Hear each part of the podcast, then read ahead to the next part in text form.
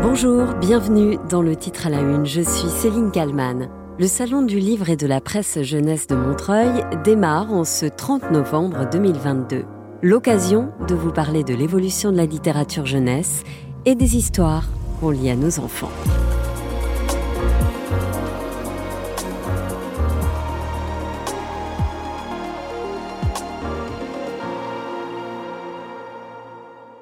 C'est en se plongeant dans les archives de l'INA que j'ai pu mesurer le chemin parcouru.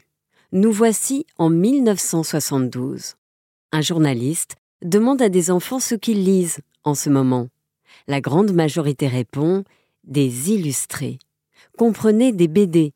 Le journaliste a alors une étonnante réaction. Qu'est-ce que tu lis en général quand tu es, disons, chez toi, pas en classe, chez toi? Des illustrés. Quels illustrés?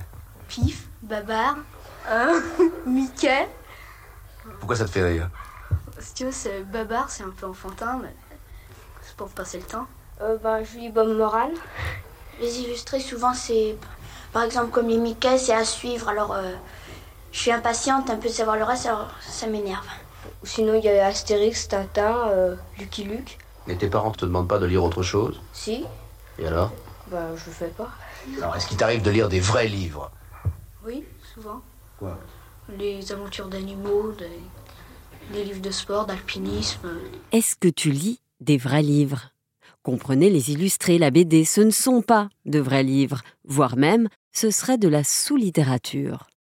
Heureusement, l'époque a changé dans la considération que l'on a pour cet art-là, mais aussi dans le choix d'illustrer proposés aux enfants.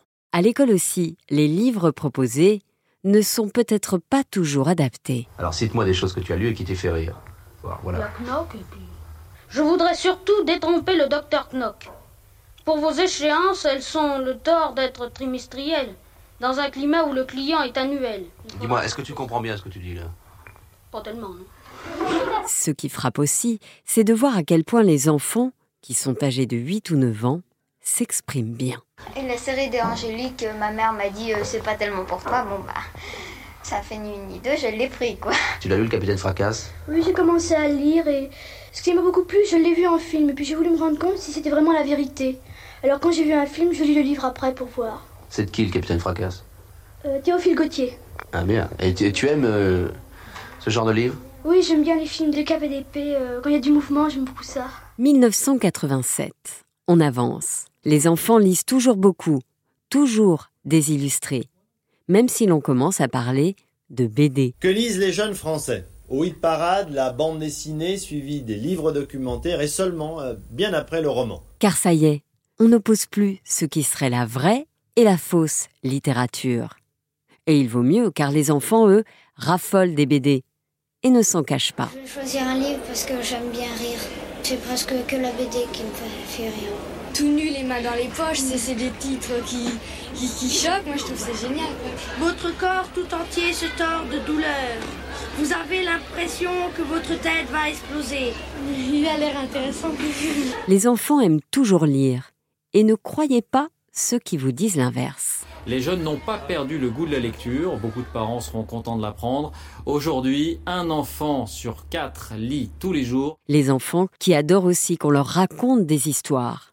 La comédienne Marlène Jobert est devenue experte en la matière, avec sa voix aux mille tonalités. L'horloge de l'église voisine sonne les douze coups de minuit. Et c'est alors que lentement, très lentement, les rideaux de sa fenêtre s'entr'ouvrent pour livrer le passage à un ange. Un ange au visage d'enfant, tout vêtu de blanc. Je suis le génie de Noël passé. Levez-vous, venez avec moi.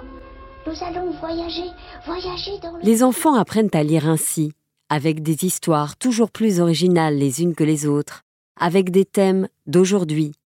Un enfant sur quatre tourne les pages et voyage ainsi dans l'imaginaire, le soir avant de dormir, ou à l'école, lors des temps calmes. Alors c'est vrai, les enfants lisent peut-être moins de classiques, de Flaubert à Maupassant, mais finalement, peu importe le support. Contrairement aux idées reçues, les jeunes aiment lire, mais leurs goûts sont différents de ceux de leurs parents. Surtout, ils disposent de supports beaucoup plus nombreux. BD, livres, revues, ordinateurs. Chacun bouquine à sa manière. Ce qu'il faut noter, ici en 2010, et globalement aujourd'hui, c'est que les enfants lisent énormément lorsqu'ils sont en primaire, et un peu moins à l'arrivée de l'adolescence. En France, 70% des 8-10 ans lisent régulièrement. Ce chiffre descend à 50% pour les 11-13 ans, puis à 40% pour les 14-16 ans. Mais 40%, cela reste important. Alors quid d'aujourd'hui? Les enfants aiment-ils toujours autant lire? Ou l'activité serait-elle dépassée? À l'heure des réseaux sociaux, TikTok, Netflix et autres écrans Eh bien figurez-vous que pas du tout. En 2019, un sondage Harris nous apprenait que 84% des enfants entre 7 et 11 ans disaient aimer lire. Il faut s'en réjouir. C'est amusant, ça c'est calme, donc ça repose aussi un peu. J'aime bien lire des romans et j'aime bien lire à mon petit frère souvent des albums le soir. Lina, une élève de CM2 en 2019, rencontrée dans un salon du livre par les équipes d'RMC. Car il est vrai que les écrans sont partout, et il serait donc facile de penser, et de clamer d'ailleurs, que les enfants ne lisent plus, qu'ils ont délaissé les BD et les romans pour leur téléphone. La vérité, c'est que c'est faux. Écoutez la journaliste Aurélie Blonde sur BFM Paris en 2018. Le salon du livre jeunesse à Montreuil, en Seine-Saint-Denis, malgré la concurrence des écrans, les enfants restent passionnés par les livres, surtout quand les histoires sont racontées par des professionnels. Les enfants lisent encore, et ils aiment ça. Mais c'est certain, ils pourraient lire plus. Alors comment donner ou redonner le goût de la lecture aux enfants? Les livres sont-ils le meilleur moyen de lutter contre le tout écran? Pas forcément pour Hélène, une mère de famille, mais c'est une manière bien plus apaisante de s'évader. Je trouve que c'est les moments de la journée où c'est euh, le plus propice. Euh. Après, je ne sais pas si ça les aide à avoir moins envie des écrans. Malheureusement, enfin en tout cas, c'est un moment de plaisir partagé et je trouve une ouverture sur le monde et une, euh, une manière différente de raisonner ou de s'évader. S'évader avec le bon livre, la bonne BD entre les mains. Car oui, en France, nous avons de la chance. La littérature est devenue tellement riche qu'il y en a pour tous les goûts. Écoutez l'écrivain Bernard Werber sur BFM TV en 2017. Moi, je sais que j'ai démarré un peu avec des histoires extraordinaires d'Edgar Allan Poe. J'ai lu ça comme des gourmandises, comme on mange des bonbons. Et euh, c'est cette littérature de plaisir, je crois, qui, qui peut rendre à nouveau envie aux jeunes de lire. Hier, je faisais une dédicace à Lyon. Le nombre de gens qui m'ont dit, vous m'avez réconcilié avec les livres ou vous avez permis à mes enfants enfin de se mettre à la lecture. Ça montre bien qu'il y a un déficit. Il y a une littérature qui dégoûte et qui rejette. Cette littérature déprimante qui est imposée et par les médias et par certains profs. Et il y a une littérature qui attire et qui amuse. C'est quoi la euh, littérature déprimante? La littérature déprimante, c'est les livres euh, du programme qui sont imposés? C'est les écrivains qui parlent de leur nombril et qui expliquent qu'ils sont déprimés et que tout le monde devrait être déprimé. Je comprends pas. C'est c'est ce qui est présenté le plus souvent dans les médias, comme si toute l'époque devait être à euh, euh, on va bientôt se suicider et tout est affreux. Alors que les livres ouvrent des univers imaginaires. Moi, j'étais nourri à Jules Verne. Jules Verne, c'est le voyage. C'est-à-dire, je suis en cours en train de m'ennuyer, je lis Jules Verne, je me retrouve dans un sous-marin au fond de l'eau en train de découvrir des décors extraordinaires. Bernard Werber a raison. Et en littérature jeunesse, il y a des phénomènes, comme Mortel Adèle de l'écrivain Antoine Doll. Écoutez Lorraine de Susbiel sur BFM TV. Alors Mortel Adèle, il faut bien le dire pour ceux qui n'ont pas des enfants entre 7 et 12 ans, c'est 17 tomes en 8 ans, plus de 4 millions de livres vendus, c'est incroyable avec des ventes qui ont explosé aussi euh, pendant le confinement, rien que sur l'année 2020, je crois que c'est plus d'un million de livres vendus. Mais Mortel Adèle n'est pas seul évidemment. Que ce soit Joanne Sfar, Pénélope Bagieux, Mathieu Sapin ou Riyad Satouf, leurs livres, leurs BD s'arrachent chez les adultes comme chez les enfants. Ah, et puis il y a un mot que je n'ai pas encore prononcé. Ce mot, c'est le mot manga. Ce serait de la folie de l'oublier. Un exemple, One Piece, ou plutôt la folie One Piece. Nous en mathématiques on parlait de One Piece au lieu de maths. C'était vraiment genre euh, c'était le rendez-vous. Genre dans la classe on parle que de One Piece. Il y a une histoire à chaque membre de l'équipage. Il y a des combats, euh, de la bataille, de la tristesse aussi. Quand, quand j'aurai terminé je recommencerai. Bah il a déjà recommencé une fois. Hein. One Piece, plus de 31 millions d'exemplaires vendus en France. La littérature pour enfants est donc riche et plurielle elle représente un marché très important pour les éditeurs et les libraires.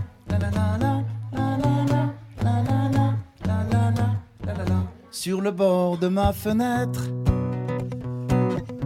accoudé à l'horizon. Je regarde ma planète sans mêler dans les saisons. Quel heureux arrangement! Et Capharnaüm unique, réglé on ne sait comment. Bonjour Mathieu Sapin. Bonjour Céline. Vous êtes euh, auteur, dessinateur, illustrateur euh, de nombreux livres, de BD pour adultes et euh, en jeunesse. Vous êtes aussi réalisateur. Je vais citer quelques-unes de vos œuvres hein, pour ceux qui peut-être ne vous connaissent pas. Il y a la série Akissi chez Gallimard BD, Les sardines de l'espace, Les malheurs de Sophie. Là, je parle pour les enfants. Et puis là, vous donnez un nouveau souffle au roman de Tommy Ungerer, publié en 1973, euh, qui s'appelle Pas de baiser pour maman. On y reviendra dans un instant. Avant de parler de la manière d'écrire euh, pour euh, les enfants, euh, un mot sur la littérature jeunesse en France. Est-ce que vous diriez qu'on a beaucoup de chance et que c'est une littérature de qualité? Moi, j'ai l'impression, bah, pour avoir un peu voyagé, qu'il y a une offre, en effet, qui est très importante. Et aussi en presse, il y a énormément de titres de presse et de création. Parce que quand on va, euh, on se balade à l'étranger, c'est quand même beaucoup, beaucoup occupé par Disney, ce qu'on appelle la presse jeunesse. Euh, et en dehors de Disney, il y a, il- voilà, c'est très peu développé. Alors qu'en France, il y a une offre euh, ouais, très vaste, très riche, euh, je pense, qui s'explique par euh, plein de facteurs, mais notamment la presse, ouais, la presse, ad- la presse jeunesse. ouais. La presse, c'est-à-dire les magazines Les magazines jeunesse qui se sont développés, bah, ça, après il y a toute une histoire de, de ça, mais après la guerre, après la deuxième guerre, il y a eu beaucoup de publications. voilà, de- c'est des, des maisons comme comme Bayard, comme Fleurus, comme, enfin il y en a plein quoi. On le voit, les histoires racontées aux enfants ont beaucoup euh, évolué avec les années. Euh, on en parle à l'instant. On est loin hein, aujourd'hui quand même des Martines, des Cendrillon. Il y en a toujours, c'est sûr, mais il y en a un peu moins. Je me demandais, est-ce qu'il y a des sujets euh, tabous dans la littérature euh, jeunesse ou alors on peut vraiment écrire sur tous les sujets? Ouais, j'ai l'impression qu'aujourd'hui tous les sujets peuvent vraiment être abordés, même les plus difficiles, les plus les plus durs. Après, c'est des questions d'approche, mais euh, non, non. encore une fois, c'est c'est- je pense que si quelqu'un qui, qui veut euh, sensibiliser un enfant à un sujet euh, parfois difficile comme le cancer ou genre, je sais pas quoi, je suis sûr que ça existe. Euh, Oui, le deuil ou, ouais, ouais. ou même beaucoup l'écologie aussi. euh. L'écologie, bah, bien sûr, c'est un, un sujet qui est très, très euh, mis en avant. Et, euh, et puis, comme les enfants ont beaucoup de questions, de toute façon, donc, euh, donc oui, non, non, je, je pense qu'on peut vraiment parler de, de à peu près tout. Après, de quelle manière euh, on le fait, c'est ça la question. Et moi, j'aime bien aussi laisser aux parents la, la responsabilité de savoir ce qu'ils mettent entre les mains des enfants, parce que souvent, on, on aime bien se rassurer en, en- en mettant un- une tranche d'âge, une indication d'âge, qui parfois est un peu On met les enfants dans des cases quand on Ouais, fait ça. Oui, voilà. Et, et moi, je sais que en petit, j'aimais bien lire des livres qui n'étaient pas pour moi, qui étaient pour les plus grands. Mais après, c'est la responsabilité des parents, savoir s'ils les mettent à disposition ou pas forcément à disposition et pas trop, mais quand même accessible, parce qu'il faut aussi, je pense, cultiver la curiosité. Et pas tout donner euh, de façon prémâchée aux enfants, mais, mais, mais, mais leur donner envie de, de s'intéresser à plein de choses. Et vous rencontrez parfois des parents qui vous disent alors euh, ça, ça peut être pour mon fils, il a 5 ans. Ah ouais, ouais, ouais c'est très très souvent. Bah, moi, je, bon, je fais principalement des bandes dessinées, mais bandes dessinées jeunesse. Bah, encore là, il y a quelques jours, j'étais en, en signature dans un, un salon et les gens me demandent est-ce que c'est pour quel âge? Et donc c'est une bande dessinée. euh, bon, C'est vrai qu'on demanderait pas ça à un adulte. Bah, bien sûr. Et puis, et puis, pour moi, la bande dessinée, à partir du moment où on sait lire, enfin, les bandes dessinées jeunesse, euh, c'est toujours délicat ces questions. Mais moi, je, je suis, je dis oui, 7-8 ans, euh, voilà. Aujourd'hui, vous adaptez donc euh, Pas de baiser pour maman. C'est un roman illustré à la base. Vous en faites une BD. C'est l'histoire d'un chat qui en a un peu assez que sa maman soit trop affectueuse avec lui. On peut le résumer comme ça. Euh, quelle place la littérature avait dans votre vie quand vous étiez enfant? Ah bah, une place énorme parce que ma maman était bibliothécaire et, et j'avais aussi un père qui était très entouré de livres en permanence. Et donc je passais mes mercredis après-midi à la bibliothèque euh, pour euh, voilà pour parce que c'était il y avait pas l'école.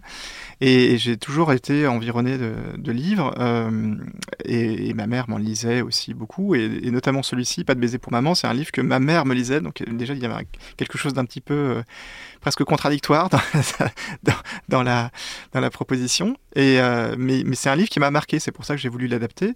Parce que dans son titre provocateur dans sa couverture aussi que j'ai repris qui est une couverture assez euh, inhabituelle pour un livre pour enfants où on voit un chat, euh, un enfant chat euh, qui fait la tronche et qui regarde le lecteur.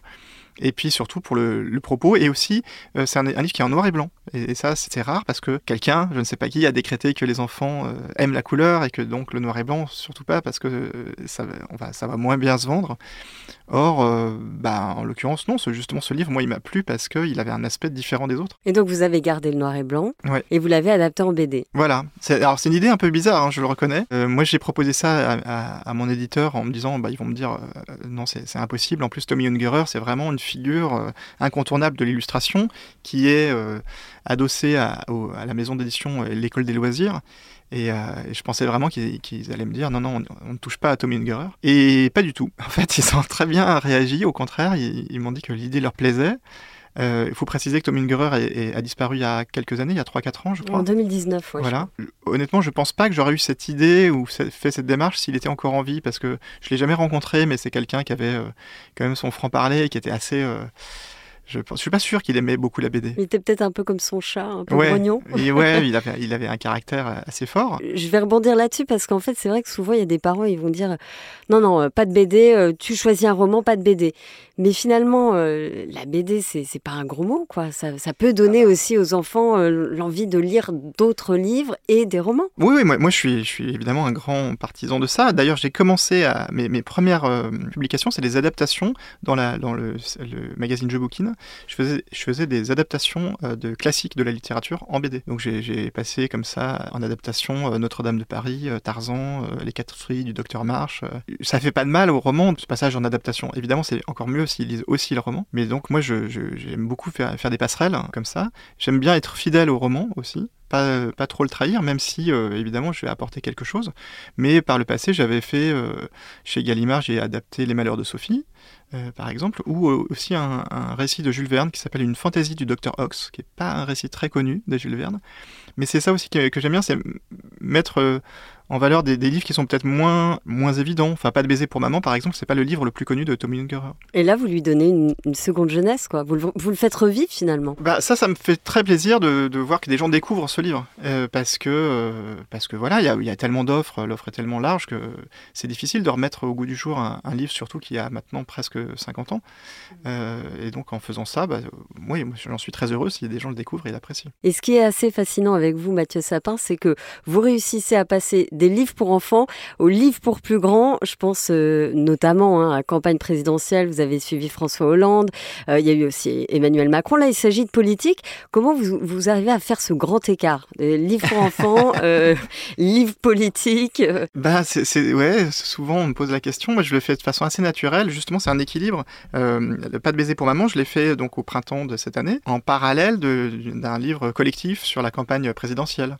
Et, et justement, j'étais très content de pouvoir m'aérer en, en, allant euh, dans cette publication jeunesse, euh, aller chercher des souvenirs euh, d'enfance qui me, me permettait de, de, respirer par rapport à, à, la politique, qui est un milieu que j'adore. Hein. Qui est presque même un travail journalistique finalement. Alors que là, avec les enfants, c'est plus léger. Ouais, c'est très différent. Bah, c'est plus intime. Mais moi, j'aime bien passer de l'un à l'autre. J'ai jamais arrêté de faire de, de, de la publication jeunesse. Hein. Entre Sardines de l'espace, Akissi, enfin, il n'y a pas une année où j'ai pas publié un, une BD pour les enfants. Nous, on a tous été enfants donc euh, moi je suis encore très connecté à et puis j'ai des enfants donc euh, je suis encore très connecté à cet état euh, de la vie et, j'espère que je, le serai toujours. Vous faites partie de la fameuse bande des quatre avec Riyad Satouf, Johan Svar, Christophe Blin. Vous avez longtemps travaillé ensemble dans le même atelier. Quatre des plus créatifs illustrateurs hein, et auteurs pour enfants et adultes. Quel est le point commun entre vous quatre À part le dessin évidemment? Alors le point commun, je pense que c'est le fait de, toucher à, beaucoup de, de domaines. C'est beaucoup Johan Sfar, hein, c'est lui qui nous a réunis et qui nous a